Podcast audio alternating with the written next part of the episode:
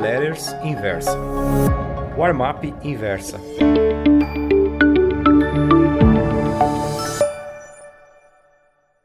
Oi, meus amigos. O título da crônica da Warmap Pro de hoje é De Olho no Urso. Durante a madrugada de domingo para segunda, no Ocidente, com os mercados chineses já em horário de expediente normal, o yuan voltou a ser cotado a 7 por 1 contra o dólar, o que não acontecia desde 2008. Até a última sexta-feira, a China fixava o valor de sua moeda, mas bastou que a liberasse e a barreira do, psicológica dos sete foi rompida. O fato nada mais é do que um novo capítulo da guerra comercial entre chineses e americanos.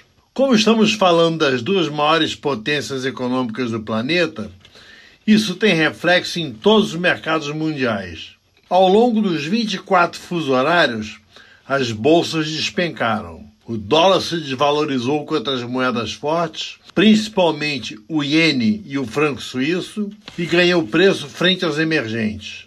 A coisa não parou por aí. Após o fechamento dos pregões americanos, o Departamento do Tesouro dos Estados Unidos acusou a China de ser uma manipuladora de moedas. Isso fez com que o S&P 500 caísse mais 1% na abertura dos mercados asiáticos e que o yuan fizesse novos lows.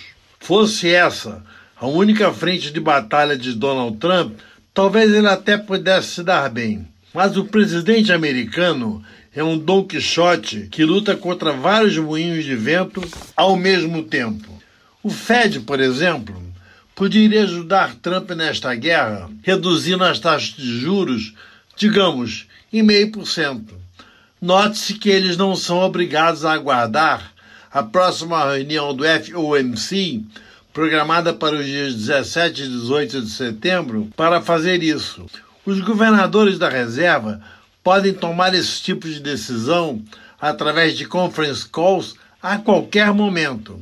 Só que, como Trump está acusando o chairman Jerome Powell de sabotador, se o comitê baixar os juros neste momento, ficará parecendo que seus integrantes estão se curvando para a Casa Branca. Faltam 15 meses para as eleições presidenciais americanas. Imaginemos o seguinte cenário: bolsas caindo, diminuição no ritmo de crescimento da economia e guerra aberta no fronte externo com os chineses.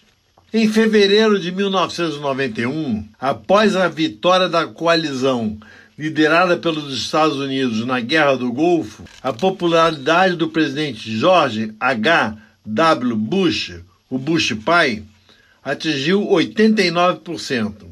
Veio então uma recessão, com os índices de desemprego subindo dramaticamente. O velho Bush perdeu as eleições de 1992 para o democrata Bill Clinton, até pouco tempo antes, um obscuro governador do Arkansas. Voltando a Donald Trump, sua taxa de aprovação jamais foi lá essas coisas. O máximo que conseguiu se aproximar foi de um 50-50. Se a economia desandar por causa da crise com os chineses, ele poderá perder o salão oval para um democrata. Tudo isso somado, é provável que estejamos no limiar de um bear market de respeito. É bom ficar de olho nesse ciclo de urso que pode estar começando. Ainda mais se levarmos em conta de que, entre os presidenciáveis democratas, há vários socialistas. Vá lá! Socialista para padrão americano, mas mesmo assim socialistas. E não é exatamente a linha de pensamento que Wall Street prefere. Muito obrigado. Gostou dessa newsletter? Então me escreva contando sua opinião no warmap.inversapub.com. Um abraço, Ivan Santana.